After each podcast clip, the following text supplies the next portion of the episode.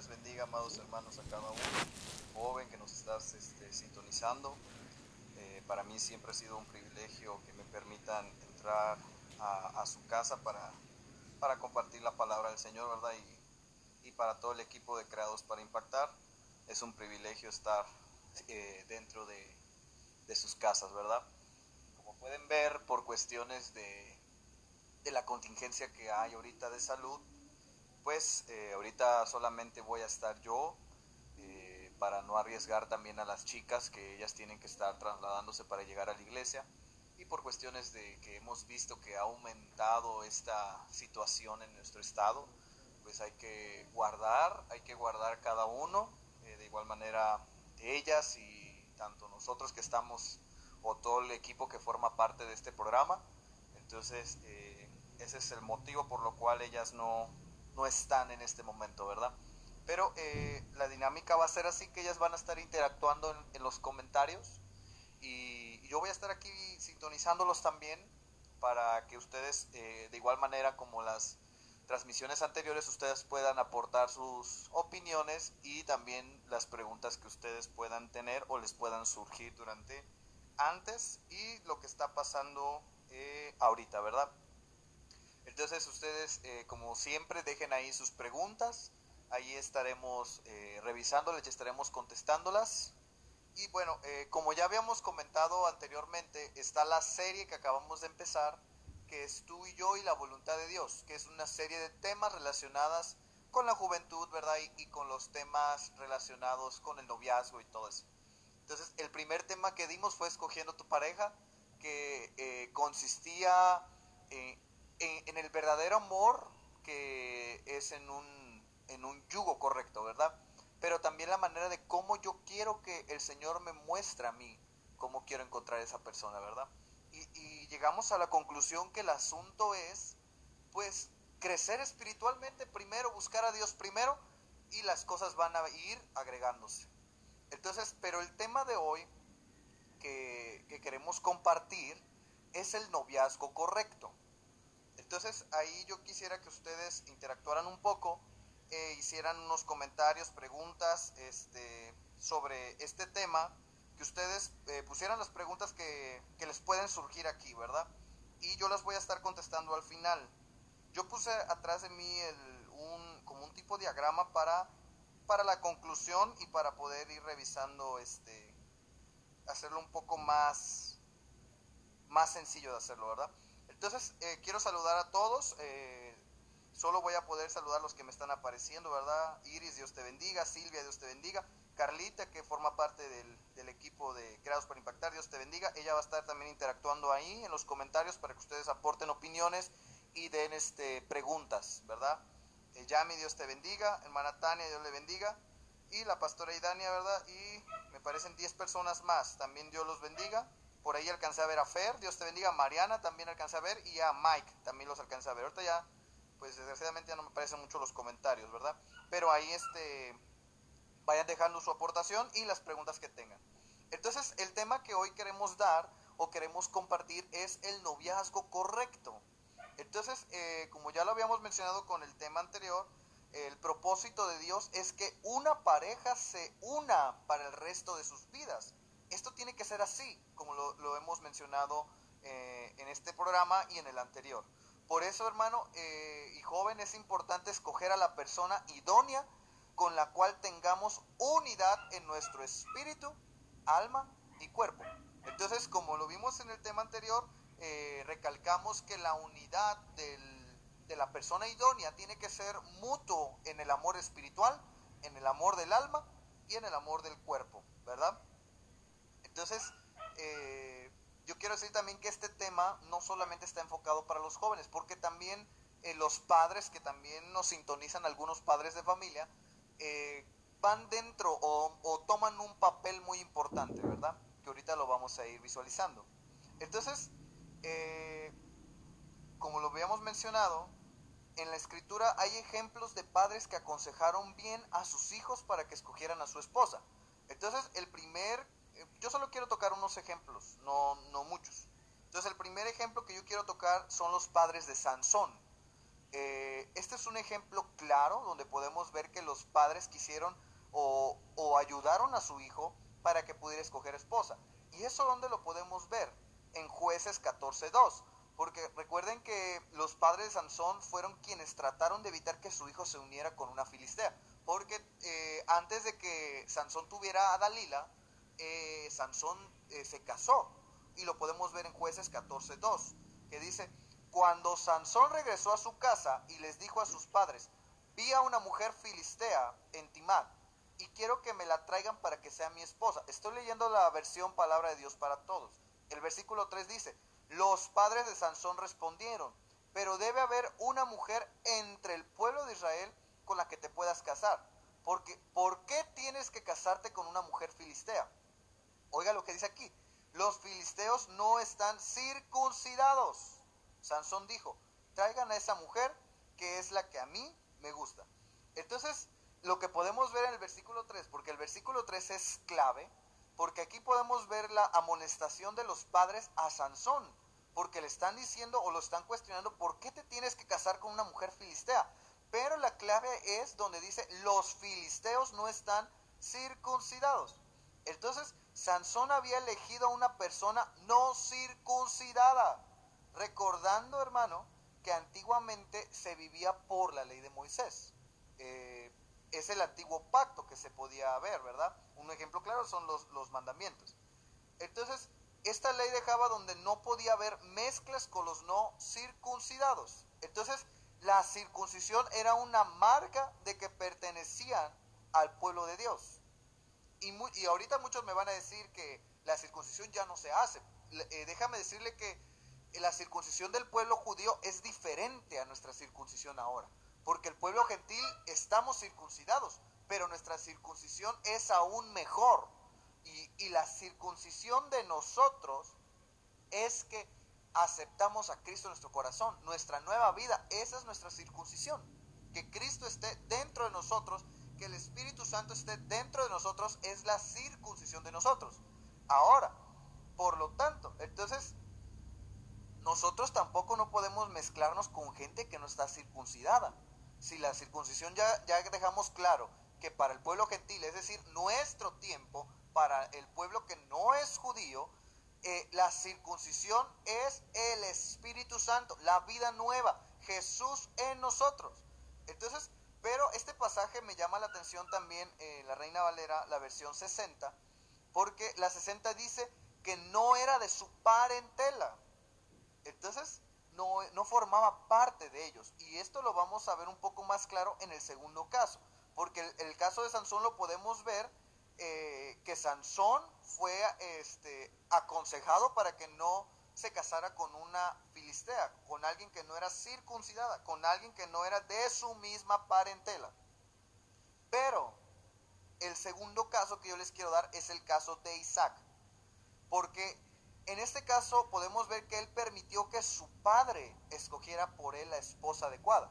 Pero déjame leerte ese pasaje y te quiero explicar este punto, porque van a decir, entonces, ¿cómo voy a dejar que mis padres, o sea, mis padres terrenales, me busquen mi pareja? Pero no es así. Ahorita vamos a ver el contexto. Eh, dice Génesis 24.2, yo les quiero leer la traducción viviente, dice, cierto día Abraham le dijo a su siervo más antiguo, el hombre que estaba a cargo de su casa, haz un juramento poniendo tu mano debajo de mi muslo. Versículo 3, jura por el Señor, Dios del cielo y de la tierra, que no dejarás que mi hijo se case con una de esas mujeres cananeas. Oiga lo que dice el 4, este es clave, sino que vuelva a mi tierra natal, donde están mis parientes, y encuentre allí una esposa para mi hijo Isaac. Entonces, este ejemplo, eh, ustedes que me están sintonizando, figura para nosotros, es decir, para nosotros como hijos de Dios. Eh, que el padre pidió una esposa para su hijo que fuera de su parentela. No quería que fuera de las cananeas, que eran que no formaba parte de la, de la parentela de él. Entonces, yo quiero recordarte que Abraham representa al Padre, el siervo al Espíritu Santo. Entonces, lo que nosotros tenemos que hacer es dejar que Dios y el Espíritu Santo ponga nuestra pareja. Entonces, eh, yo quiero ir un poco avanzando, pero quiero antes de avanzar leer lo que vamos viendo, ¿verdad? Entonces, Mano Ángel manda bendiciones, Manita bendiciones, Víctor, allá en Guatemala, Dios te bendiga. Eh, esperemos que estén bien por allá. Karen, Dios te bendiga, cuídate mucho por allá. Eh, Fer, Dios te bendiga. Mano José Salas, Dios le bendiga. José Hernández, Dios te bendiga. Mano Royas, te bendiga. Y Mariana nos da un punto interesante. Así es, la guianza de nuestros padres terrenales como espirituales es imprescindible cuando buscamos pareja. Claro, siempre poniendo en primer lugar los mandamientos de nuestro Padre Celestial. Y esto lo vamos a ver un poco más adelante. Porque yo, como decía al principio, los padres terrenales toman un, papel muy importante. Por eso eh, yo sé que hay audiencia de padres de familia que están escuchando para que también eh, vayan tomando esto con base al tema como unos consejos para que el día que se presente este caso ustedes lo puedan tomar con sabiduría. Entonces Johnny, mi primo, Dios te bendiga ahí en la Ciudad de México. Y la pastora Dani dice, pongan atención todos porque esto es algo muy importante. Entonces yo quiero seguir avanzando. Eh, yo quiero hacer un comentario o un énfasis porque el mundo hoy en día ha implantado un patrón es decir, un, un patrón erróneo en la mentalidad de nuestra generación, que ha venido a promover las relaciones de noviazgo sin compromisos de ninguna clase. Oiga lo que, lo que está pasando en el mundo, porque esto es lo que está, eh, ¿cómo podemos decir? Está sucediendo. Entonces, eh, si volvemos a leer este comentario, se basan estas relaciones en la atracción de los cuerpos y rara vez en la afinidad de las almas. Este tipo de relación puede conducir a la fornicación y daña profundamente las almas de los solteros.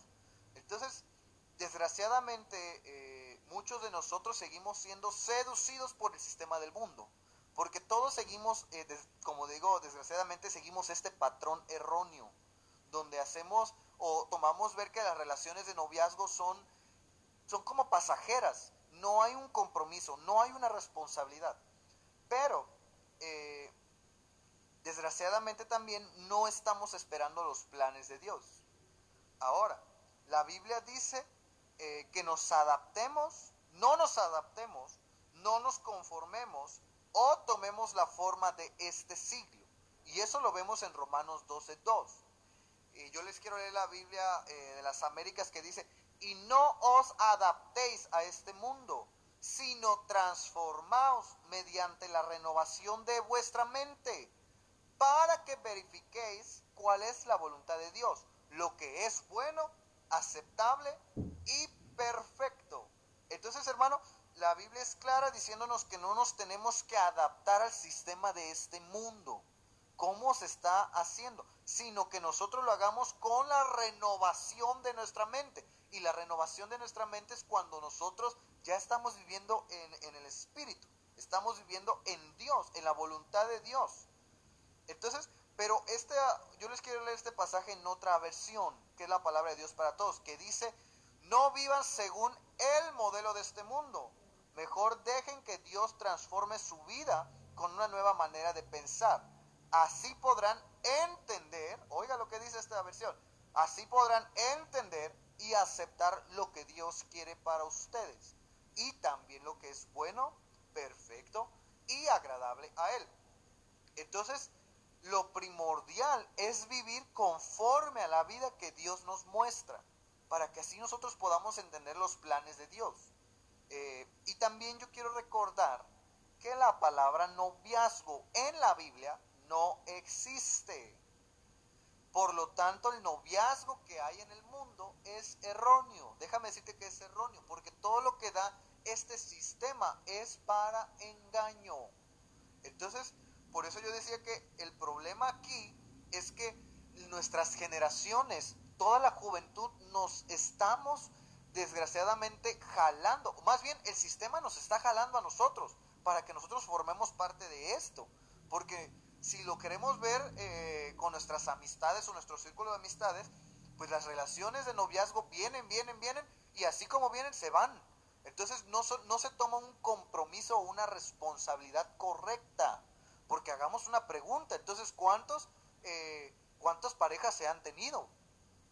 Entonces, y, desgraciadamente así como la Biblia lo dice, no tiene que ser así.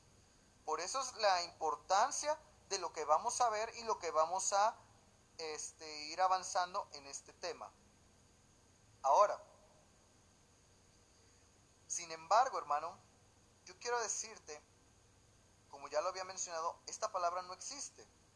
Pero como no existe el noviazgo en la Biblia, como ya habíamos mencionado que es parte del mundo, que es un concepto erróneo, por eso luego eh, empieza a venir el dolor, viene la angustia y todas estas situaciones. ¿Por qué? Porque no estábamos haciendo el orden correcto que debe de ser o el que se tiene que explicar. Y, y gracias a Dios ahorita vamos a ver esas luces.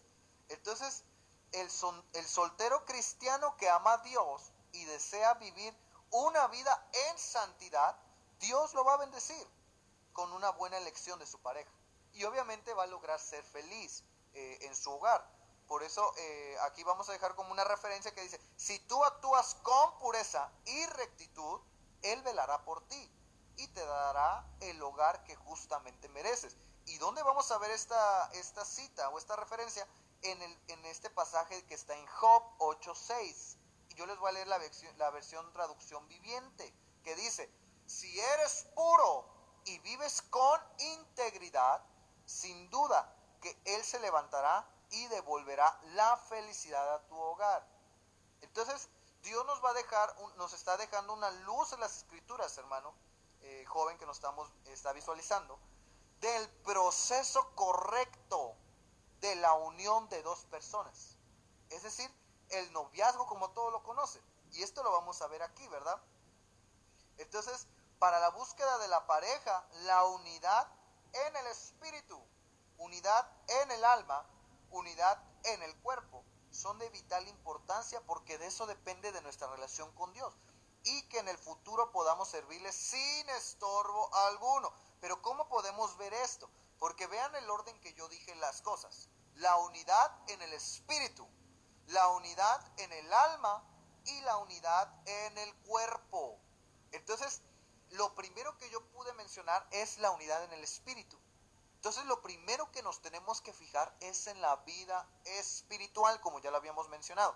Y eso se ve en la amistad. En la amistad se ve la unidad espiritual. Y ahí podemos ver el comportamiento de su vida espiritual para poder ir avanzando. Después, la unidad en el alma. Eh, ahí va reflejado los sentimientos, el amor. Y eso lo vemos en el compromiso. Y la unidad en el cuerpo, que ya es lo físico. Y eso es en el matrimonio. Entonces, veamos esta visualización. Unidad espiritual, unidad en el alma y unidad en el cuerpo, que es primero en la amistad, después en el compromiso y después en el matrimonio. Entonces vamos a ir viendo este compromiso. Y el primer punto de este proceso es la amistad. Antes de tocar el punto de la amistad, vamos a, a, que ustedes pongan comentarios ahí, a ver si las, las chicas del programa pueden dar ahí una opinión de lo que vamos viendo para que yo pueda avanzar al punto de la amistad y de igual manera, este, sus preguntas que tengan, ahí las vamos a estar contestando. Entonces, bendecimos la vida de Carla Sánchez, eh, Ruth Araujo, que está también Dios te bendiga, a Cristina Padilla, también Dios te bendiga, Marianita, Tania, eh, Miriam y el pastor Gabriel, Dios les bendiga, les mandamos un abrazo a todos y que nos están sintonizando, ¿verdad? Ahora, veamos este proceso. Como ya veníamos mencionando, eh, este proceso empieza con la amistad, empieza con este, el compromiso y con el matrimonio. Que la amistad va con la unidad en lo espiritual, eh, el compromiso va en la unidad en el alma y el matrimonio va en la unidad en el cuerpo. Pero veamos el primer punto que es la amistad.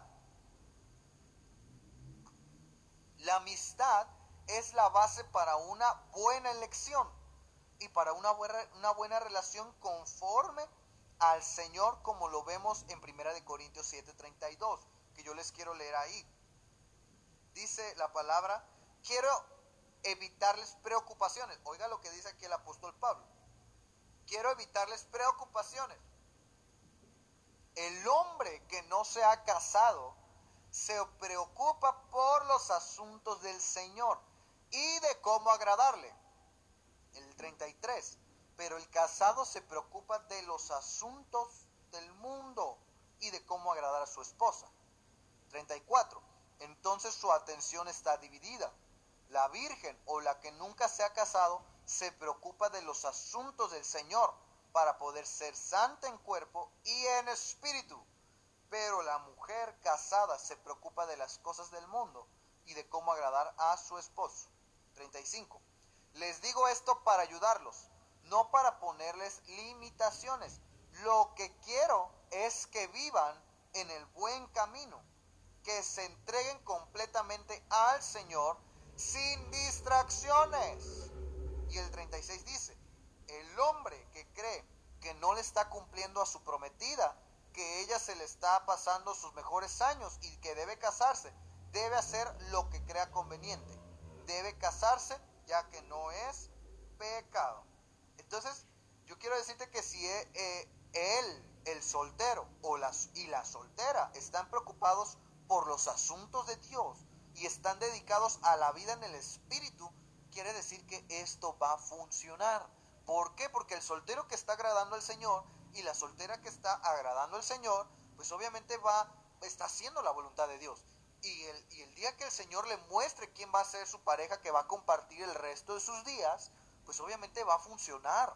Porque yo quiero decirle que el noviazgo correcto es un compromiso hasta el matrimonio, que lo vamos a ir viendo un poco más adelante. No sé si ahí eh, nuestra hermana Miriam, a ver si nos pone un comentario interesante porque ella eh, puso una reflexión en su página que ella tiene donde da consejos a los jóvenes, a ver si ella puede darme una luz ahí interesante y las chicas del programa también darme una luz. Entonces sigamos avanzando. Ahora, la amistad que se debe generar, que es el primer proceso, debe promoverse dentro de un ambiente cristiano con jóvenes nacidos de nuevo, porque sabemos que nacer de nuevo es aceptar a Cristo en su corazón. Entonces tendría que promoverse la amistad con un ambiente con jóvenes que tengan a Cristo en su corazón, porque la Biblia dice que no debemos unirnos en yugo desigual con los incrédulos, y eso es lo que vamos bien, lo que vimos en Sansón, pero también lo vamos a ver en 2 de Corintios 6, 14. Y yo les quiero leer esta versión de la Biblia Navarra, que dice, "No usáis a un mismo yugo con los infieles. Y sabemos que el yugo es un nudo. Entonces dice que no unan el mismo yugo con los infieles. Porque, ¿qué tiene que ver la justicia con la iniquidad? ¿O qué tienen de común la luz y las tinieblas? Por eso yo quiero decirle que no tenemos que formar relaciones con personas que no viven como Dios quiere que vivamos, ¿verdad? Eh, y, desgraciadamente aquí vuelve otra vez el sistema del mundo, porque nosotros decimos eh, comentarios así burdos, ¿verdad? Es que en la iglesia no está, no hay alguien bonita, no hay alguien bonito para mí, no hay alguien que pueda ser para mí o que me llene mis expectativas. Es que son tus expectativas terrenales. Pero primero hay que fijarse en lo espiritual para que lo demás vaya llegando. Entonces, yo como decía al principio, esto es algo algo, ¿cómo se podría decir de una manera absurdo lo que a veces nosotros hacemos la juventud? Porque nos estamos fijando en nuestras prioridades, pero no entendemos que Dios, que son las prioridades de Dios, porque Dios quiere lo mejor para nosotros. Pero somos tercos, buscamos nuestras propias pasiones, buscamos eh, personas que son diferentes a nosotros, no hablando de cuestiones del alma, sino cuestiones del espíritu, que son diferentes, diferentes espíritus, pues. Porque en el alma vamos a decir, es que tenemos los mismos gustos, nos gusta lo mismo, nos gusta hacer lo mismo, ah, hacemos lo mismo, pensamos igual. Pero déjame decirte que por una manera no piensan igual. Porque yo, yo explicando al, al principio, se va a escuchar un poco fuerte, yo fui claro. Dice la unidad espiritual primero entonces ahí ya es que, está pensando, si está pensando en Dios. Porque si piensa en Dios, entonces está bien la unidad espiritual. Pero como yo decía, eso se ve reflejado en la amistad, la unidad espiritual. Y el alma, que es donde podemos ver los gustos. Si tenemos los mismos gustos, eso se ve en el segundo punto, que es en el compromiso. Pero vamos a seguir avanzando. Nuestra hermana Mariana nos pone un punto. Así es, primero busquemos ser amigos de Dios, pues en su amistad caminamos en justicia. Y eso es lo fundamental. Por eso la unidad espiritual se ve en la amistad. Después dice, estando en justicia, andando sabiamente y conforme a la voluntad del Padre. Podremos discernir entre nuestras amistades. Y eso es algo bien lindo. Yo quería hacer algo aquí en el pizarrón, pero ya no me dio tiempo, se me fue la idea. Pero yo quiero que veamos esto. Es un círculo de nuestras amistades. Y ahí tenemos muchas amistades. Pero nosotros obviamente detectamos a, a la persona en la amistad. Y ahí vamos a ir visualizando. ¿Por qué? Porque, seamos sinceros, todos tenemos un prospecto A. Porque no me van a decir, no, yo espero acá. No, sino todos tenemos un prospecto a quién podría ser. Y ahorita lo vamos a ir viendo un poco más adelante. Entonces, en nuestro círculo de amistad, ya sabemos o ya tenemos ubicado nuestro prospecto. Y lo seleccionamos. Entonces, cuando lo seleccionamos, se lleva el proceso de amistad para ver cómo va en lo espiritual. Porque si seleccionamos a alguien que no es cristiano, pues entonces desde ahí yo empecé mal. ¿Cómo voy a unir yo mi alma si su espíritu de esa persona no está unida con Dios? Mucho menos va a estar unido conmigo. Por eso ese es el error que cometemos todos. Y aquí está el, clavo. Porque todos primero unimos el alma y después el cuerpo y al final dejamos el espíritu. Y eso está mal. Porque el alma, como decíamos, están los sentimientos. Y por eso viene el dolor en las rupturas, cuando hacemos algo mal, el noviazgo secular del mundo. Por eso viene el dolor en las rupturas, porque empezaste uniendo el alma, que son los sentimientos. Y ahí viene el dolor, ahí viene todo eso. Y después, desgraciadamente, el cuerpo.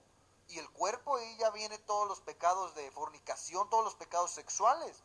Y, y desgraciadamente dejas el, la unidad espiritual al final. Entonces por eso yo eh, recalcamos que primero es la unidad espiritual que se ve en el proceso de la amistad. No sé si alcanza a ver ustedes el pizarrón, pero es la amistad primero. En la amistad se ve primero la unidad espiritual, cómo camina pues. Pero vamos a ir avanzando. Nuestra hermana Fer dice, la amistad es muy importante ya que muchos se saltan este paso. Van de cero a un compromiso y esto puede afectar más adelante. Y eso es claro. Es obviamente que va a afectar. Porque, bueno, me voy a ahorrar este comentario para un poco más adelante. Eh, nuestra hermana Carlita dice, sí, la amistad especial que estás tomando para tu matrimonio no es alguien que agrada al Señor, eh, tarde o temprano caerás. Y aquí da un pasaje que dice, no se dejen engañar, las malas compañías corrompen las buenas costumbres. 1 Corintios 15:33. Y esto es muy cierto. Porque cuando las malas compañías obviamente van a corrompernos. Y es lo que yo decía, viene la unidad del alma, pero también viene la, unidad del cuerpo. Y estamos dejando por un lado lo espiritual. Y por último voy a leer este comentario de la hermana de, Marianita para poder ir avanzando. En la amistad guiada por el Espíritu Santo podremos conocer el alma de la persona como es en lo terrenal, pero también como ya comentas, conoceremos algo sobre su vida espiritual. La amistad es un tiempo de descubrimiento y conocimiento. Veo si tiene comportamientos, anhelos y deseos y afines a mí. Esto lo, eh, fíjate que eso lo voy a empezar a, explicar. Pero síganme dando comentarios y síganme, eh, si tienen preguntas, vayan poniendo las preguntas para que las contestemos.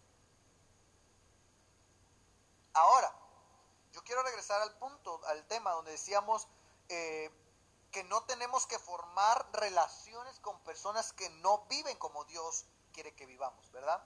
Pero yo déjame decirte que el yugo desigual no solo se refiere a la fe, sino también existe el yugo desigual en cuanto a culturas, eh, posesión económica, eh, social, nivel cultural y edades. Y hay muchísimas. ¿Y dónde podemos ver esta luz? Colosenses 3:11, que dice, por eso ya no importa si alguien es judío o no lo es, o si está circuncidado o no lo está.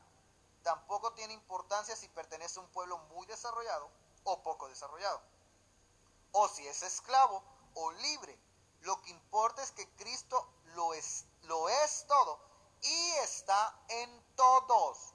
Entonces yo quiero decirte que lo primordial es ver lo espiritual, porque si vemos el contexto de este pasaje, primero hablan del versículo 10, los que tienen a Cristo en su corazón, los que hacen la voluntad de Dios, los que viven en la nueva naturaleza que es la naturaleza espiritual. Entonces yo quiero decirte que es, primo, es primordial ver primero lo espiritual. Porque si están bien cimentados en lo espiritual, lo demás pasa en segundo término. Pero si no está bien cimentado en lo espiritual, eh, si no es así, obviamente habrá un yugo desigual en la fe, como ya lo habíamos comentado, pero también va a haber en la posición, posición económica. ¿Por qué? Porque si el yugo no es el correcto, obviamente no van a tener las mismas metas. Entonces, si hay una crisis económica en el punto después, eh, obviamente, pues va a haber una separación de este asunto, pues. Ya va a ser algo desigual. Por eso lo que es correcto en un yugo correcto, todo esto va a estar de la mano. La fe, los dos van a estar cimentados en lo espiritual, eh, posición económica, los dos van a estar de la mano porque van a tener las mismas metas, los mismos anhelos, los mismos objetivos. Y si llega el punto de la crisis, van a estar unidos. Y obviamente la, la edad. ¿A qué me refiero en la edad? La edad se refiere a la madurez. Los dos van a ser maduros. ¿Por qué? Porque están viviendo algo espiritual. Pero quiero seguir avanzando. El periodo de amistad como ya lo había comentado también Marianita, sirve para descubrir afinidades, diferencias, conocer hábitos, eh, caracteres, metas, anhelos y otras cosas. Por eso es importante enseñar a los jóvenes eh, el proceso de la amistad, porque la amistad es algo que inicia los cimientos. Entonces, y lo vemos eh, en la Biblia que, que dice la palabra que el que quiere ser amigo debe mostrarse como amigo en todo el tiempo. Y eso lo vemos en Proverbios 17, 17. El amigo siempre es amigo y en los tiempos difíciles es más que un hermano. Pero el eh, también en Proverbios, el capítulo 18, 24 dice, con ciertos amigos nos hacen falta enemigos, pero hay otros amigos que valen más que un hermano. Esto eh, se aprende y se requiere inculcar virtudes tales como la amabilidad. Por eso la amistad, aquí podemos ver la amabilidad, la ayuda mutua, compartir con los demás, ser sinceros, fieles, eh, vemos si hay desinterés, si son respetuosos o son serviciales.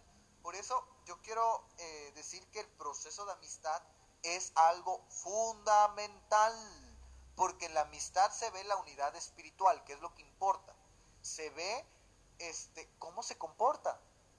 se ve cuáles son sus metas, cuáles son, este, si es fiel, si está interesado, si es respetuoso, si te respeta, eh, si es servicial, eh, tanto en su casa como en la familia, a lo mejor que puede ser su próxima familia, ¿verdad? Y en la misma casa de Dios. Eh, también si tiene metas, porque díganme quién va a querer relacionarse con alguien que no tiene metas u objetivos. Porque si en el noviazgo, más bien desde la amistad, si se está viendo que no tiene metas claras, ¿cómo en el matrimonio va a mostrar metas claras? Es decir, hay que pensar un poco en el futuro, ¿cómo quieres vivir? Si no te está mostrando metas al principio, mucho menos te va a mostrar metas eh, después, ¿verdad? Entonces, como decimos, el proceso de amistad, que es el la primera etapa del noviazgo correcto, que es la amistad, Aquí vamos a aprender o se va a requerir inculcar virtudes tales como la amabilidad, que ya lo habíamos dicho, eh, si es fiel, si es sincero, respetuoso y servicial. Pero en el proceso de la amistad no existe contacto físico de ninguna clase entre los jóvenes y esto es importante. Es decir, los solteros se pueden saludar con un saludo santo, es decir, un saludo fraternal eh, de la mano o como tenemos por costumbre que ahorita no se puede hacer es saludar de beso en el cachete, ¿verdad? Entonces, esto es un saludo fraternal, que son manifestaciones de afecto, pero no de índole sentimental. Todavía no se eh, unen los sentimientos. Pero eh, eh, para hacer esto, para que no se pueda meter los sentimientos, se requiere el dominio propio que Dios nos dio con su Espíritu Santo. Fíjense, fíjense qué interesante que todo, todo el punto que vamos hablando, Dios interviene. Es decir, Dios siempre está, el Espíritu Santo siempre está. En cada etapa o en cada proceso, el Espíritu Santo está. Estoy conociendo a, mi amiga, en mi caso, que soy hombre, estoy conociendo a mi amiga. Entonces ahí se mete el Espíritu para ver la unidad espiritual. Tú estás conociendo a tu amigo, ahí se mete el Espíritu Santo para ver qué onda. Eh, en el caso de las situaciones, en la, en este, en lo que decíamos de los, del contacto físico, ahí está el Espíritu Santo también, porque aquí está la clave, eh, según de Timoteo 1.7, que dice, pues Dios nos ha dado un espíritu de temor y timidez, sino de poder. Lo voy a leer una vez más, pues Dios no nos ha dado un espíritu de temor y timidez, sino de poder, amor y autodisciplina. Entonces, vamos a, si nosotros tenemos a Dios, vamos a ser disciplinados en este punto. Ahora, si durante el proceso de la amistad se descubre que alguna persona eh, llena las expectativas anheladas, se debe comunicar a los padres. Este es un ejemplo y aquí vamos metiendo a los padres. Cuando ya se descubre que la, eh, esa persona que ya lleva en el proceso de amistad llena las expectativas, que lo podemos llamar el punto como amistad especial, eh, que muchos ministros lo llaman así, pues obviamente se debe comunicar a los padres para escuchar su opinión, ya que como adultos pueden ver cosas que los solteros no alcanzan a comprender. Por eso viene la, la famosa frase que dice, novio, el novio, pues no vio. Pero los padres sí lo van a ver, porque van a ayudar a sus hijos, pues van a ayudar a que sus hijos no se equivoquen y para que ellos puedan ver lo que no están viendo, porque un enamorado está cegado, si lo queremos ver de esa manera. Entonces, ahora aquí viene un consejo para los padres que me están viendo, los padres que están ahí, este es un consejo claro no deben imponer, oiga lo que le estoy diciendo, no impongan su opinión, sino deben dialogar. Hay que dialogarlo, explicar, hay que guiar a sus hijos para llevar esta inquietud al Señor mediante la oración que puede hacerse en familia para que el joven pueda ser guiado por el Espíritu y no por su alma. Y al mismo, al mismo tiempo ellos se puedan sentir apoyados por sus padres. Ahora, la edad no es un parámetro para decir cuándo nuestros hijos deben casarse.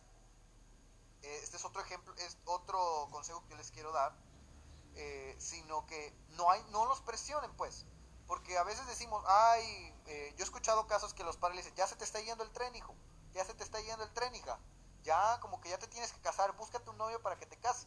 No, este caso no es así porque es al tiempo de Dios. Y yo tengo una frase muy recalcada que yo creo que más adelante la voy a decir porque ahorita creo que no se presta el momento para decirlo. Más adelante se va a ver la luz. Entonces, eh, la, como decimos, no, no presionen a, los hijos, pues, de que ya es tiempo de que levanten ese deseo de casarse. Porque si no está el deseo es porque todavía no están preparados para eso. Y, un pasaje interesante ahí es Cantares 8.4, que dice, eh, mujeres de Jerusalén, júrenme por lo que más quieran, que no molestarán al amor, que no lo despertarán hasta que sea el momento indicado. ¿Y cómo sabemos que el amor es en un momento indicado? Lo vamos a ver en Isaac. Isaac tenía 40 años cuando su padre le buscó una esposa. ¿Y, y dónde dice que tenía 40 años? En Génesis 25.20. Después dice, antes de hacer un compromiso, los jóvenes deben aprender a deleitarse en Dios y servirle con todas sus fuerzas. Y Él concederá todas las peticiones de su corazón. Por eso es fundamental lo que yo les, les, digo. Eh, el amor va a despertar en el momento indicado. Tú no lo despiertes, joven. Joven, tú no despiertes el amor. Yo como joven no despierto el amor hasta el momento indicado. Entonces vemos la figura de Isaac. Primero hay que deleitarse en Dios. Y después, en el momento indicado, Dios va a mostrar, ¿verdad? Ahora, yo quiero decir, como todo, hay un tiempo para todo, pero los jóvenes que son muy jóvenes deben dedicarse a sus estudios. Por eso aquí venía la, un comentario que nos daba nuestra hermana Yami, ¿verdad? Que le decía a su mamá que todavía era muy joven para tener un noviazgo. Y aquí lo vemos aquí. Hay un tiempo para todo. La Biblia también lo dice, hay un tiempo para todo. Y los jóvenes que son muy jóvenes hay que dedicarse a sus estudios. ¿Por qué? Porque el noviazgo no es un juego. Y ahorita lo vamos viendo, porque ahorita estamos en el proceso de amistad, pero vamos a ver el compromiso y ahí vamos a ver cómo está el asunto, cómo debe ser un noviazgo correcto, ¿verdad? Entonces hay que dedicarse a, nuestros estudios, todos los, que somos jóvenes, y hay que servir al Señor mientras llega el tiempo, ¿verdad? Hay que entregarle nuestros sentimientos a Dios y esperar en Él. Pero si la amistad prospera, se piensa en un futuro matrimonio. Puede avanzar a un compromiso, que es lo que el siguiente punto. Esto debe darse en, en los que están en la capacidad de sostener un hogar, de trabajar, y tener la suficiente madurez para vivir una vida conyugal. Por eso yo les digo que esto no es un juego. Eh, los que somos muy jóvenes hay que dedicarnos a nuestros estudios, porque esto es una responsabilidad, como podemos ver aquí. Es ya un compromiso la siguiente etapa, ya va un compromiso. ¿Por qué? Porque esto es un compromiso, porque la segunda etapa del compromiso es para cimentar los fundamentos al matrimonio. Entonces, el que el, esto del, del, compromiso también se puede conocer como el noviazgo, que ahorita lo vamos a ir viendo. Entonces, aquí voy a meter la frase que tengo en mi mente mucho. Si no te quieres casar joven, porque recuerda que casarse es responsabilidades de tener un hogar, de mantener a alguien más, porque no, ya tus padres ya no te van a ayudar, tus papis ya no te van a ayudar para mantener a tu esposa. Entonces, este, si tú quieres casarte, con lo que yo te estoy diciendo, este, perdón, se me fue la idea. Si, si tú quieres tener un novio o una novia, es porque te quieres casar joven, pero con estos fundamentos que yo te estoy diciendo. Pero si tú no te quieres casar joven, entonces no tengas novia, no tengas novio. ¿Por qué? Porque esto es una responsabilidad que lo estamos viendo, que es la etapa del compromiso. El noviazgo es un compromiso, si lo queremos ver aquí, pero es un compromiso al matrimonio. Por eso, si no te quieres, más bien, si te quieres casar joven, entonces adelante, pero con las responsabilidades que te estoy yo mencionando aquí, que tienes que hacer, porque el compromiso, el noviazgo es un compromiso al matrimonio. Entonces, a veces yo, yo quiero darme en otro punto, que es necesario que pidamos la guianza de Dios para que Él vaya a prosperar nuestro camino, ¿verdad?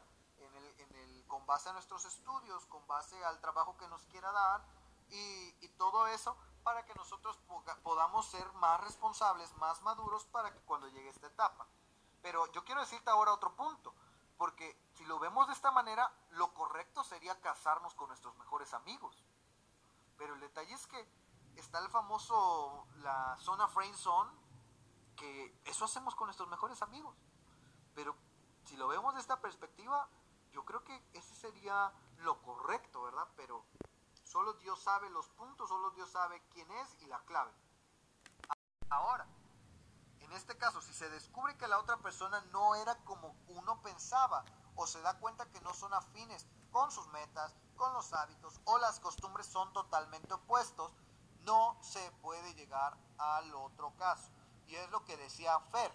Fer nos decía que a veces nos saltamos los procesos nos saltamos las etapas y ya después nos da, que en el noviazgo nos damos cuenta que no son las metas y los hábitos y costumbres y te viene la ruptura, pero como ya uniste el alma, pues obviamente viene el dolor.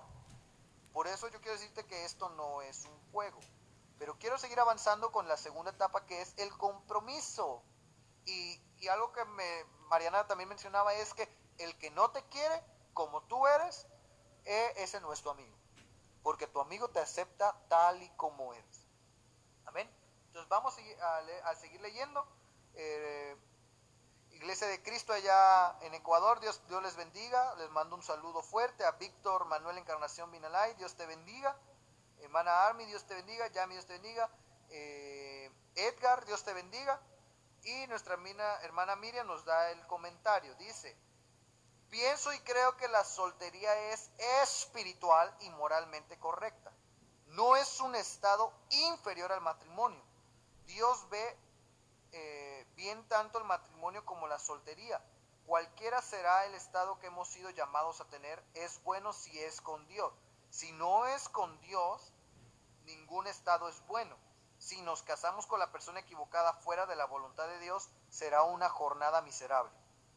Si vivimos nuestra soltería lejos de Dios, vamos a ser miserables. Sin embargo, si usamos nuestra soltería para gloria, para gloria de Dios y la convertimos en una jornada santa con Él, será asombroso.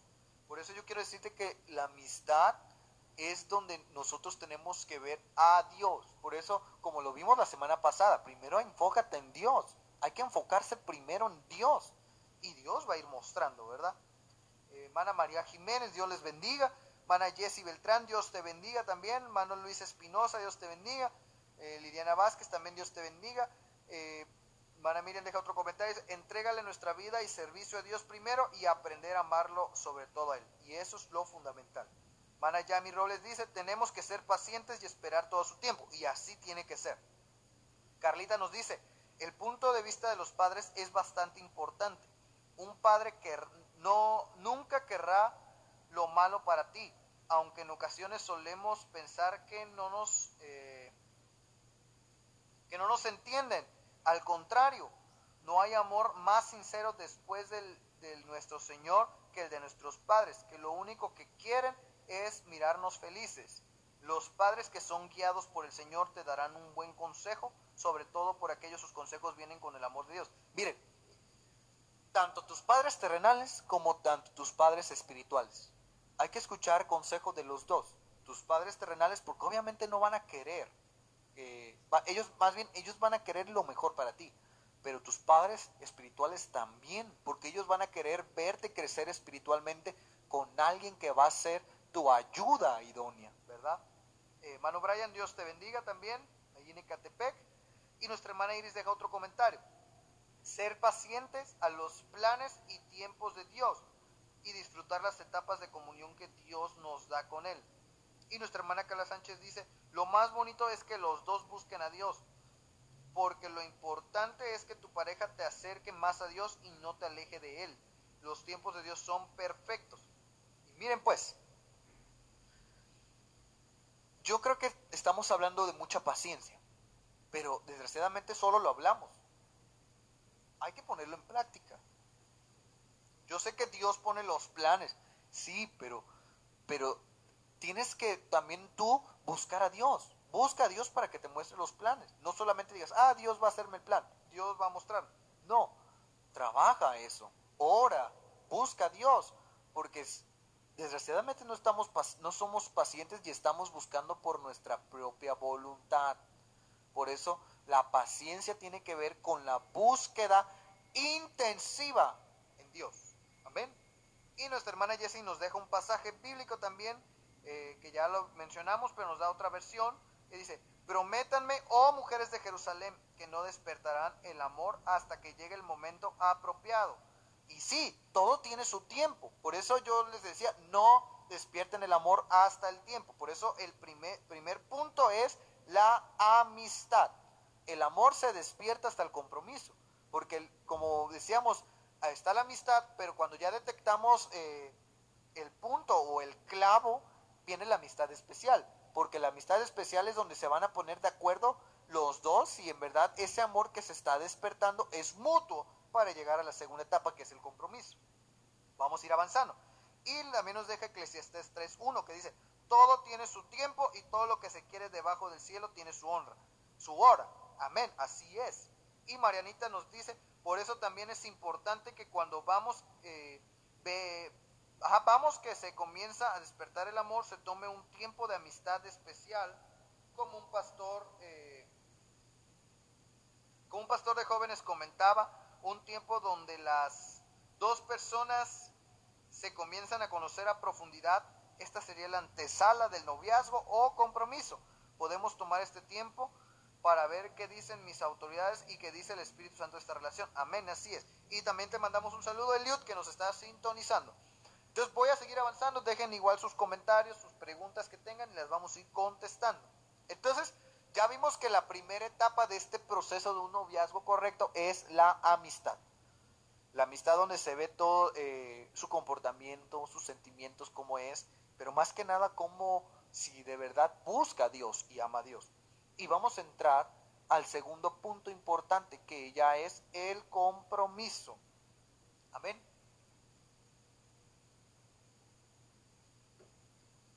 El compromiso, esto no implica dejar la amistad, la cual debe permanecer para siempre. El compromiso es el inicio de una relación de espíritus y almas, es decir, de los dos lados, del hombre y de la mujer, que tienen una meta, que es el matrimonio. Entonces el compromiso va a ser eh, ya para llegar a la meta el matrimonio. Por eso el noviazgo no es un pasatiempo, eh, o no es el noviazgo como el mundo lo está viendo, la manera que el mundo lo ve. Entonces, en esta etapa, los padres, como yo decía una vez más, los padres juegan un papel muy importante, ya que los papás, los papis deberán de guiar a sus hijos en el temor de Dios, orientándolos del compromiso, que esto implica delante de Dios, de la iglesia y de los hombres, ¿verdad? Entonces, en el compromiso, eh, los padres de ambos jóvenes deben estar enterados y de acuerdo con sus hijos para proveerles de constante consejo, vigilancia y apoyo para que puedan guardarse puros hasta el matrimonio. Por eso que es algo interesante. El compromiso no debe de durar mucho tiempo. ¿Por qué? No es recomendable por causa de las tentaciones o la debilidad de la carne. Entonces, si la pareja tuvo un buen tiempo de amistad, pues ahí ya se conocieron en la amistad. En la amistad ya saben cómo son. Entonces, el compromiso puede durar lo necesario para hacer los preparativos de la boda. Entonces, en esta fase, la pareja debe informar a las autoridades de la iglesia acerca del compromiso el ministro también juega un papel muy importante, porque debe instruir, debe orientar y debe aconsejar a la pareja. O bien puede hacer una delegación de autoridad para que la pareja sea guiada. Ahora, hay que seguir avanzando. Dice, la Biblia eh, nos cuenta una historia de compromiso que duró siete años. Y era Jacob con Raquel. Que dice, eh, esto lo vemos en Génesis 29, 20, que dice, entonces Jacob se quedó siete años trabajando para Labán. Pero en ese tiempo, pero en ese tiempo se le pasó muy rápido debido al gran amor que sentía por Raquel. Ahora, ¿qué podemos ver? Que este varón respetó a su prometida y trabajó duro, porque recuerden que esos siete años estuvo trabajando. Y es lo que vemos aquí. El, el compromiso, tú vas a trabajar para conquistar a tu prometida.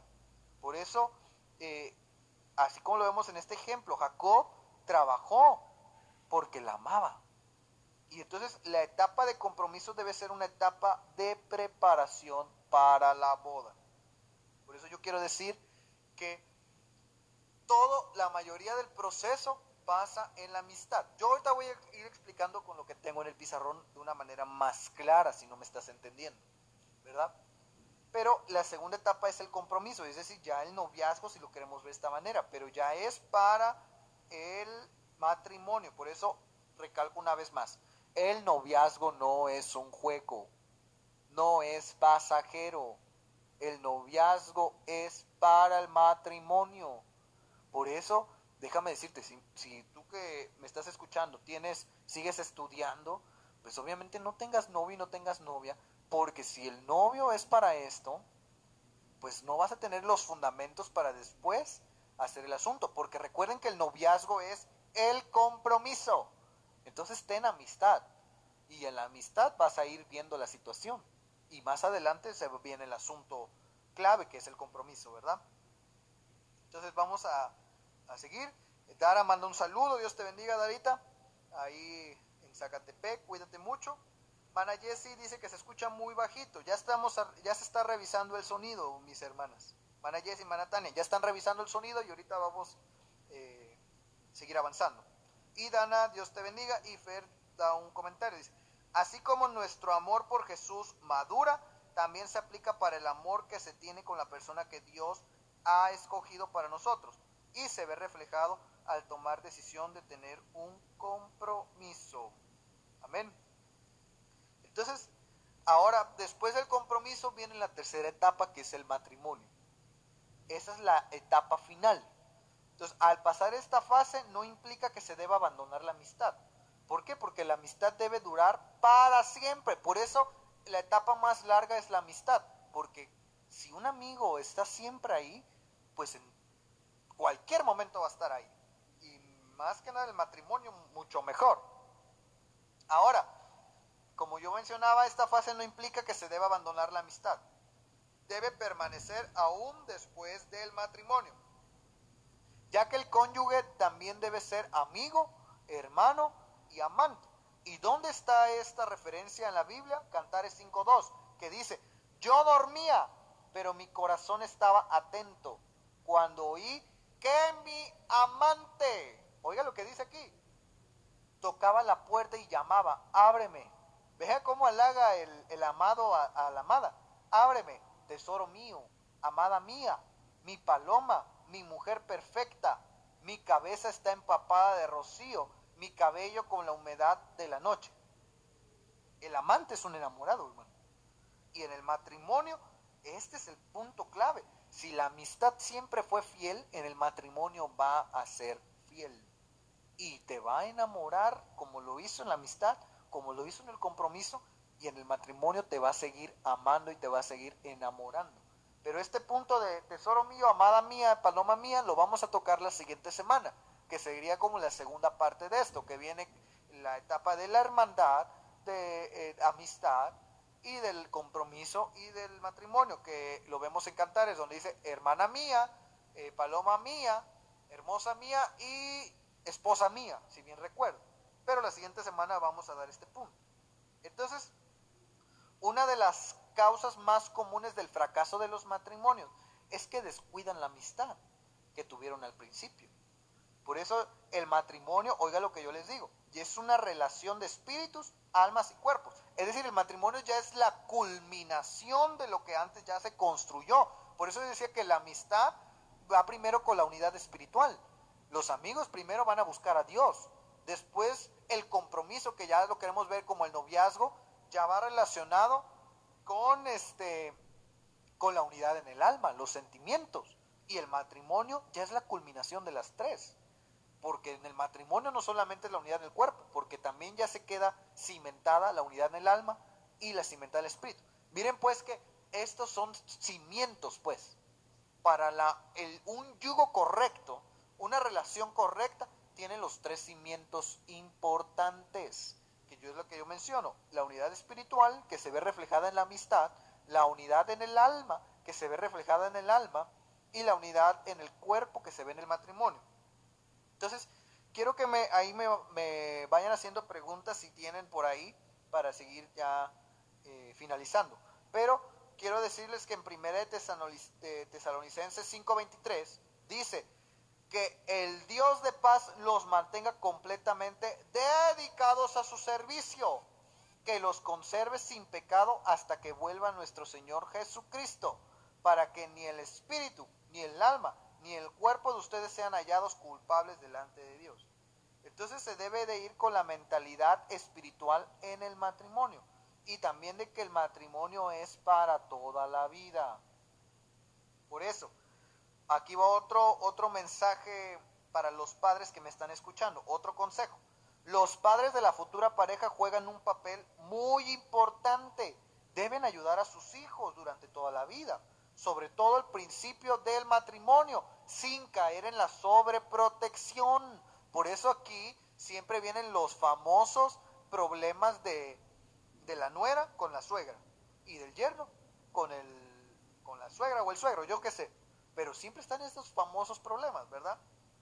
Entonces, los padres también tienen que recordar que cuando sus hijos se casan, salen del dominio de ellos y se convierten en una familia independiente, donde el varón será la cabeza del nuevo hogar y ella la ayuda idónea de su esposo, la cual deberá sujetarse como la escritura. Y aquí hay dos luces eh, que habla de la sujeción.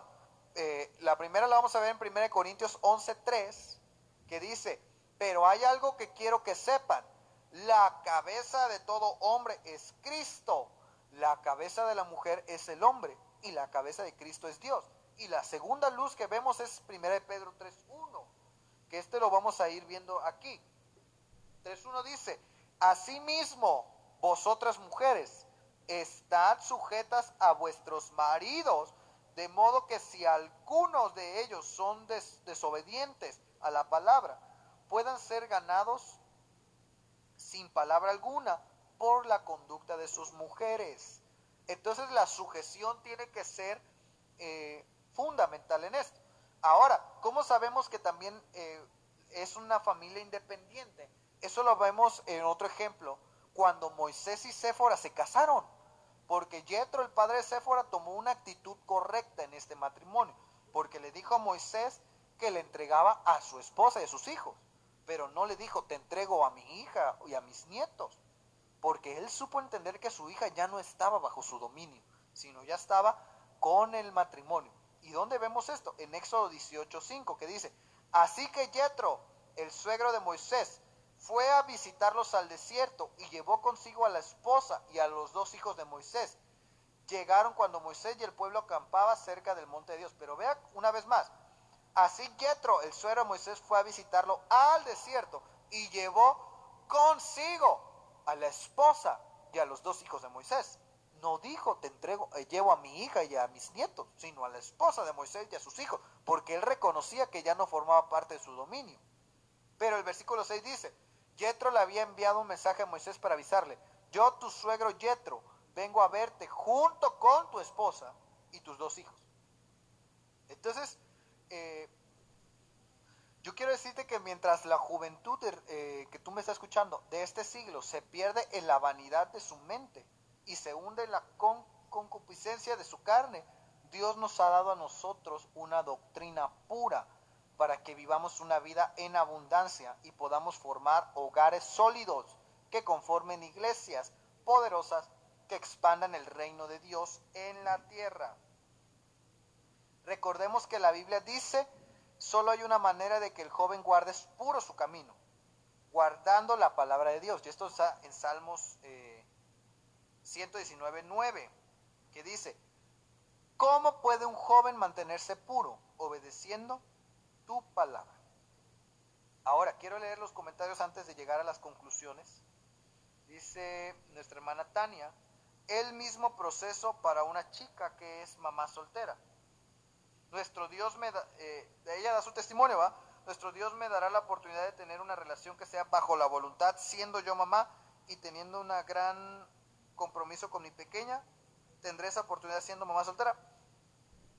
Mm, yo creo que esa es algo muy interesante esa pregunta. Eh, hay pasajes bíblicos que hablan con base al matrimonio, pero yo creo que eh, Dios va a poner siempre la forma correcta. Desgraciadamente a veces nosotros hacemos nuestra propia voluntad, es decir, hacemos la voluntad nuestra y no ponemos a, a Dios como base. Entonces yo creo que lo fundamental sería es primero buscar a Dios. Busca a Dios primero, eh, llénate de su presencia, deleítate en los amores de Dios y Dios te va a mostrar ahí el camino. Yo sé que, que ahí Dios te va a dar la revelación de la persona correcta que Él te va a dar. Porque recuerda que la Biblia dice, la esperanza siempre está viva, pero la esperanza viva está puesta en Dios. Entonces, si hay vida, hay esperanza, pero tienes que poner tu esperanza en Dios ahí nuestra hermana, para la contestación de nuestra hermana. Pon tu esperanza en Dios, eh, vive como, como Dios, busca a Dios íntimamente, deleítate en los amores de Dios y Dios te va a mostrar a ti. Dios va a mostrarte eh, es, este punto que tú me estás dando, la pregunta que tú me estás dando. Porque si lo vamos viendo con base a nuestros temas anteriores, al tema anterior, eh, el Señor nos va a mostrar la persona correcta, nuestra ayuda, nuestra ayuda idónea nos la va a mostrar, pero si nosotros primero buscamos y hacemos la voluntad de Dios. Entonces mi respuesta sería, busca primero a Dios y Dios te va a mostrar. Dios te va a mostrar quién va a ser esa persona y, cómo va a estar el asunto ahí, ¿verdad? Entonces, eh, sigamos avanzando, dice, muchos adolescentes piensan que son lo suficiente grandes para empezar una relación, en muchas ocasiones no lo toman, lo toman a juego las cosas y lastiman a otras personas o hasta ah, salen lastimadas. Ellas mismas, pero porque no saben esperar el tiempo. Yo soy adolescente y gracias a mi mamá me ha enseñado que todo llega a su tiempo y que las cosas no las deben tomar a juego. Y, eso es lo que yo mencionaba eh, al principio, que los padres toman un papel importante en estas decisiones, ¿verdad? Y hay que tomar en cuenta su consejo. Eh, nuestra hermana Tania, a ver si, si me pones que si contesté tu pregunta, por favor. Si con eso fui algo claro, a ver si, si ahí me comentas si, si sí o, o te dejo con un poco de duda, ¿verdad? Pero lo interesante es lo que yo te decía, buscar primero a Dios y Dios va a mostrar, con base al tema anterior que vimos y con base a esto, primero busca la solidez, la solidez espiritual y con base en la unidad espiritual, el Señor te va a mostrar el camino que tiene preparado para ti. Porque recuerden que la Biblia dice que Dios ya había planeado desde la preexistencia nuestros días. Entonces, Dios ya tiene planeado tus días. Dios tiene planeado todo lo que vas a hacer en esos días. Amén. Entonces, sigamos avanzando. Hermana Mariana dice, en el unión o acuerdo en cuanto a la pareja, los amigos, los hermanos, padres y autoridades espirituales, pues cuando es la voluntad de Dios, todo se mueve a nuestro favor. Y eso es lo primordial, tener claro todo esto. Marta dice, amén, muchas gracias. Entonces ahí me dice si, si, si contestamos tu pregunta. Mariana dice, el matrimonio es la consumación de la unión entre cuerpo, el alma y el espíritu. Así es. Pero yo lo diría en este, en este orden. El matrimonio es la consumación de la unión entre nuestro espíritu, en nuestra alma y en nuestro cuerpo. Porque recordar, bueno, ahorita lo, vamos a ver. Nuestra hermana Ross dice, Dios es amor y lo refleja en nuestro matrimonio. Amén. Eso es lo fundamental. En el matrimonio se refleja el amor de Dios. Por eso, desde antes, y fue los cimientos eh, Dios, en el matrimonio se va a seguir reflejando el amor de Dios.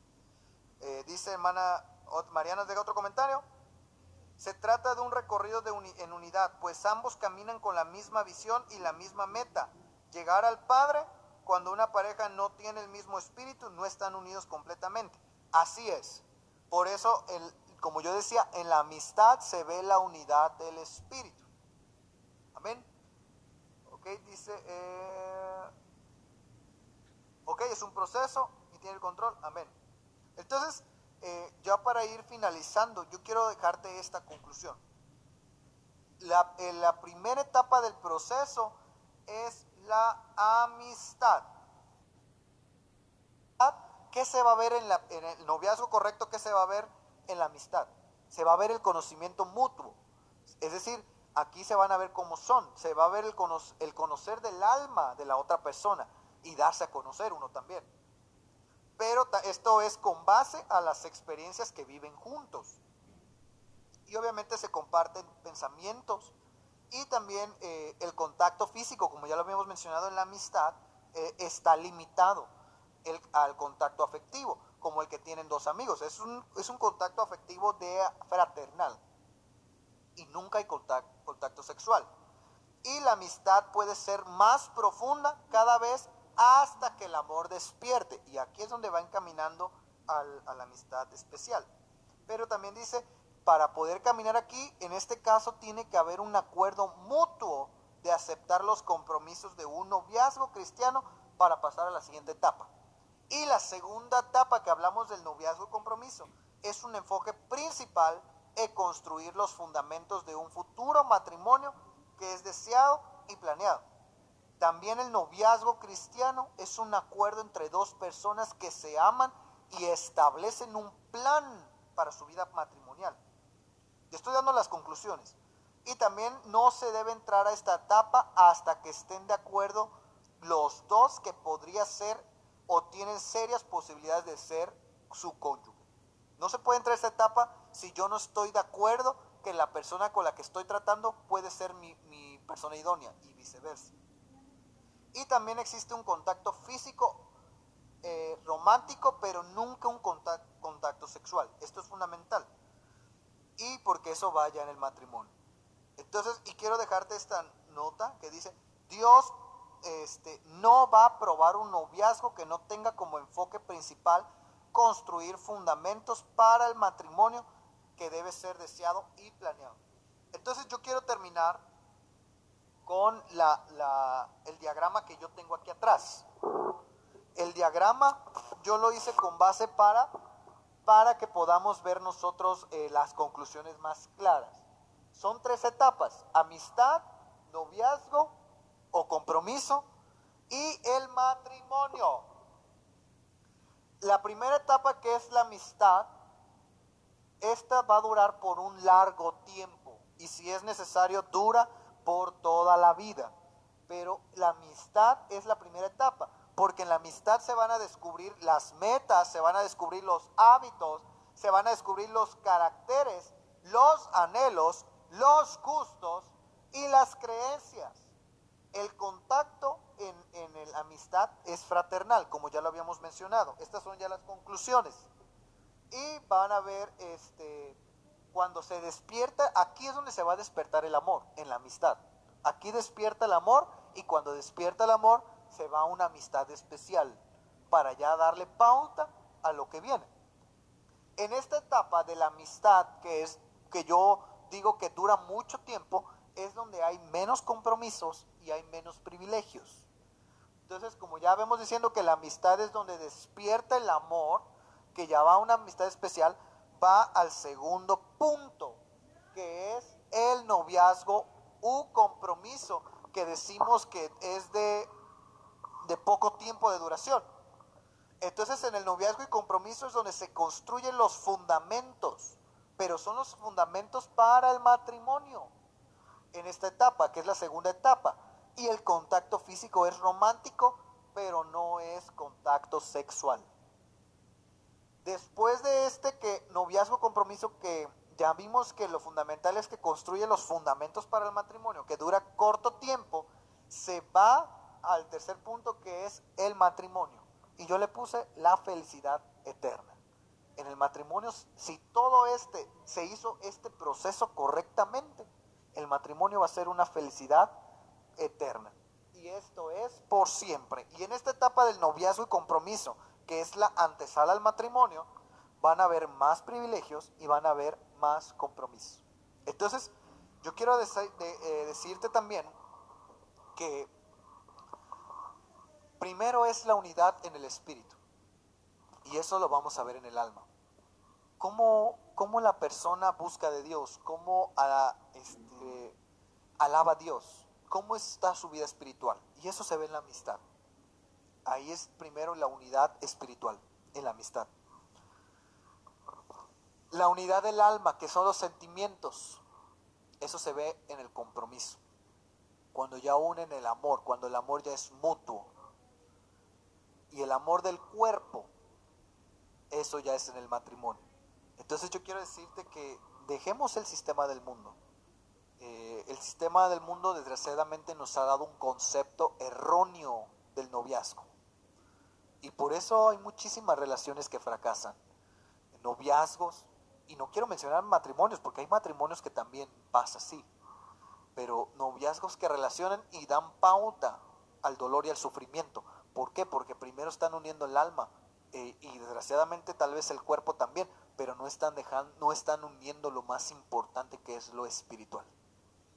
Entonces yo quiero decirte que el noviazgo correcto que Dios muestra es primero una amistad, que ahí es donde vamos a ver cómo está su unidad de su espíritu con Dios y todas sus actitudes, sus metas, sus objetivos. Después de eso, cuando nos damos cuenta que la relación o el amor está creciendo, el amor va al compromiso y el noviazgo. Pero quiero decirte que el compromiso y el noviazgo ya es para crecer los fundamentos del matrimonio. Por eso el noviazgo no es una un juego. Entonces, si el que quiere tener novio o novia es porque ya, ya acabó su carrera o, o ya tiene la solvencia económica para mantener. Entonces, Si quieres tener novia novia es porque te quieres casar joven, pero si te quieres casar joven es porque ya tienes todo esto planeado. Ya tienes casa, ya sabes dónde vivir, ya tienes un trabajo estable y, y todo eso, ¿verdad? Y el matrimonio es la unidad del cuerpo, la consumación de las tres unidades, de la unidad del alma, de la unidad del espíritu primero, la unidad del alma y la unidad del cuerpo. Y, si se hace en este orden, yo quiero garantizarte que tu matrimonio va a ser demasiado feliz, porque fue cimentado en el amor de Dios primero, después en el amor suyo, en el amor mutuo y después lo que vaya a venir, ¿verdad? Entonces vamos a terminar aquí. Eh, dice aquí, los que son amigos especiales pueden besarse los labios. Eh, no, yo creo que no, porque la amistad, el proceso que vemos aquí es de que el proceso de amistad es todo esto. Es, con, es un contacto fraternal, es decir, un saludo fraternal, como hola, ¿cómo estás? Dios te bendiga, le doy la mano, o, como muchos tenemos costumbre, algunos países o la mayoría, de saludar en un beso en el cachete. Pero eh, en la amistad se va a despertar el amor y llega a la amistad especial, obviamente. Cuando se da el contacto ya es, eh, ¿cómo lo podemos decir de, esta manera? El, afecto romántico, eso ya es en el compromiso, en el noviazgo. Ahí es donde ya se, pues, si queremos de esta manera, ya se podría dar los besos en la boca, ¿verdad? Pero en la amistad es donde primero es un contacto fraternal, como hermanos, como hermandad. Eh, ya ese punto ya es, ya sería yo creo, hasta el compromiso o el noviazgo. Porque hay que recordar que la amistad especial es cuando es la antesala al compromiso, como ya lo había dicho Mariana. Pero esto, este punto de la amistad especial es cuando ya se despierta el amor entre los dos. Entonces, a lo mejor cuando, cuando ya se despertó el amor entre estas dos personas, pues obviamente pues ya va a llegar este punto con el orden de, de Dios, con el orden de sus padres y con el orden de, de, sus autoridades espirituales. Entonces hay que tener recalcado que la amistad especial es la pauta, la antesala, es decir, la puerta al noviazgo y el compromiso. Entonces, ah, dice nuestra hermana Mariana, un noviazgo sin planes de matrimonio es solo una relación basada en el cumplimiento del placer terrenal. Y eso es cierto, por eso yo decía que, que este, desgraciadamente seguimos viviendo atados al sistema del mundo. Seguimos atados a todo lo que el mundo ofrece. Dice otra pregunta, es decir, como si se tratara de un noviazgo. Eh, el noviazgo, yo creo, si lo baso con tu pregunta anterior, la amistad especial es la puerta para el compromiso y el noviazgo. Entonces, como yo decía, todo tiene que empezar por la amistad. La amistad tiene que durar mucho tiempo. Cuando despierta el amor, como lo veíamos en Cantares, cuando llega el, amor va a llegar el momento indicado y cuando despierta y es mutuo, van a estar ya en la antesala, que es la amistad especial. Para poder, yo creo que la amistad especial es cuando se habla con los padres. Se habla con los padres, se habla con nuestras autoridades espirituales y, y si se da la luz, entonces entra el compromiso. Y ahí es donde ya hay más libertad, pues. Porque lo correcto sería es, eh, cuando queremos iniciar una relación, lo correcto sería hablar con los padres. Mire, yo quiero formar una relación con su hija y así y así. Pero no es así, desgraciadamente. Entonces yo creo que en la amistad especial es la antesala para el compromiso. Porque la amistad especial yo creo que es la etapa donde se van a ver si el amor es mutuo, si que los eh, comentarlo con los padres, con las autoridades espirituales y que Dios revele el asunto para que se pueda dar el siguiente paso. Amén. Eh, también vemos un comentario. Ok, dice, no, pues una amistad especial no tiene los mismos compromisos con noviazgo. Por lo tanto, no tienen los mismos privilegios. Así es. Eh, qué buen punto que me recordaste aquí. Porque recuerden que la amistad y la amistad especial es menos compromisos y menos, menos privilegios. Y este, el noviazgo y compromiso, que ya es la antesala para el matrimonio, ya es más compromiso y más privilegio. Pero sigamos leyendo el comentario que dice, por lo tanto no tienen el mismo privilegio, sino siguen siendo el mismo nivel que la amistad, solo con la oportunidad de conocer más a la persona de lo superficial y de la mayoría de la gente conoce. Así es, porque es lo que yo decía, la amistad, pues obviamente es la, lo, fundamental al inicio. La amistad especial es cuando ya despertó el amor, es decir, ya está detectado el amor mutuo, pero en la amistad especial ya se habla con los padres, ya se habla, tanto mis padres como los padres de, de la otra persona y con mis padres espirituales, para que Dios muestre y obviamente aquí se encamina para llegar al noviazgo y el compromiso que sería la antesala del matrimonio, porque el noviazgo, desde, déjenme decirle que todos estamos minimizando este asunto. Entonces, el noviazgo correctamente tiene que ser la antesala al matrimonio, por eso el noviazgo no es un juego. Dice, tiene que tener una misma edad o por cuántos años puede ser más grande. Yo creo que se refiere a la pregunta, pero Carlita contesta, dice, lo preferible es que no sea una diferencia de edades muy grande, porque ahí se tendrían problemas en la madurez, hablando de una madurez terrenal. Entonces yo creo, este, en este punto, que las edades van reflejadas con la madurez. Entonces, eh, incluso la psicología menciona que mientras, esto ya es un dato psicológico, con base para contestar esta pregunta, con base eh, a la psicología, dice que mientras más diferencia de edades hay, más probabilidades de infidelidad hay. Entonces, lo correcto sería que no hubiera mucha diferencia de edad. Entonces, si, si los dos, un ejemplo, si los dos tienen 23 años, sería lo ideal. Si uno tiene 23 y otro 24, ya sea que ella es más grande y él tiene, ella tiene 24 y él tiene 23, ahí está todavía en el rango. Si él, tiene 23 y él, ella tiene, más bien, si él tiene 24 y ella tiene 23, está en el rango. Entonces yo a mi punto de vista, yo creo que yo recomendaría que fueran de la misma edad o no hubiera mucha diferencia de edad.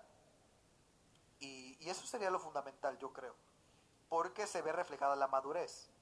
Porque supongamos, eh, en mi caso, yo, si yo eh, tengo a alguien mucho más chica, de muchísimos años, pues obviamente no va a tener la misma madurez que yo. Entonces ahí ya puede generar conflicto. Y puede ser viceversa. Pero veamos otra perspectiva. A lo mejor tienen la misma edad, pero tienen una diferencia abismal de madurez. Pero ese ya es otro asunto. Porque ahí cuando Dios ponga la persona correcta, va a ser como sea. A lo mejor diferencia de edades, no sé, eh, pero con el mismo nivel de madurez. Entonces yo creo que lo, lo correcto sería de la misma edad o, o, que no hubiera diferencia de un año, ya sea un año arriba o un año menor.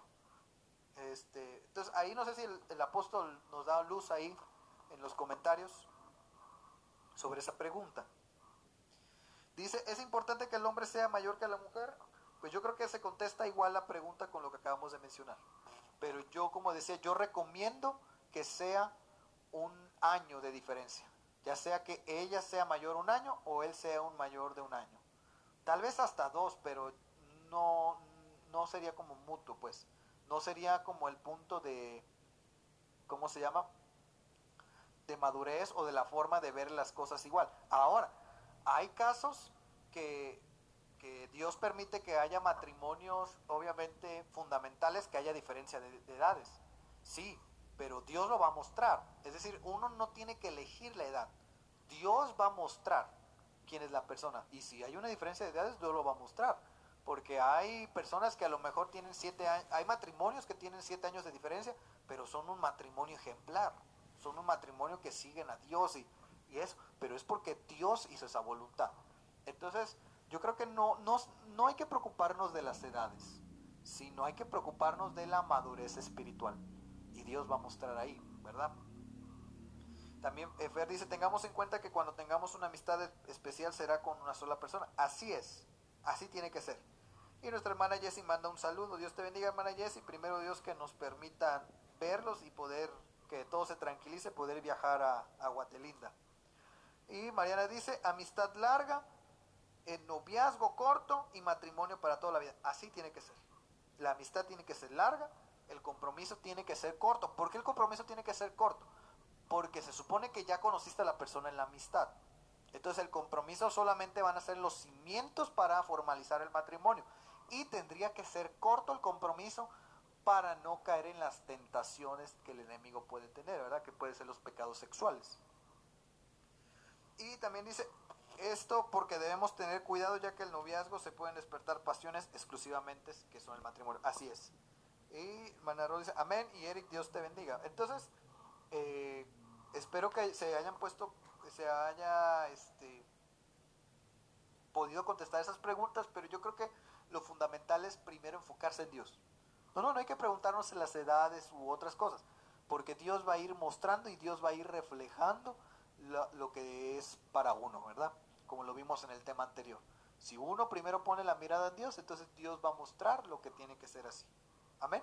Entonces yo quiero cerrar, si ya no hay más preguntas, yo quiero cerrar este tema eh, con una oración. Ahí en tu casa cierra tus ojos y dile, Padre, gracias Señor porque has sido bueno, porque has sido fiel. Gracias por cada día mostrarme la luz de tu palabra, eh, tu, significativa palabra que siempre es de gratitud para nuestras vidas. Eh, gracias Señor por este maravilloso alimento y este maravilloso conocimiento que tú nos das, Señor para poder seguir un camino correcto, que es donde tú quieres, la meta al matrimonio, Señor. Ayúdanos a entender que este, esta etapa de nuestras vidas, que es el noviazgo, no es un juego, Señor, sino que es un compromiso y una responsabilidad que va directo al matrimonio. Ayúdanos, Señor, a entenderlo y cuídanos y protégenos. En el nombre de Cristo Jesús. Amén. Entonces, eh, Dios les bendiga a cada uno de ustedes. Trataré de, este diagrama hacerlo en una imagen y publicarla en la página de la iglesia para que lo podamos visualizar. Que el Señor les bendiga, les mando un abrazo y cuídense. En el nombre de Cristo Jesús. Amén.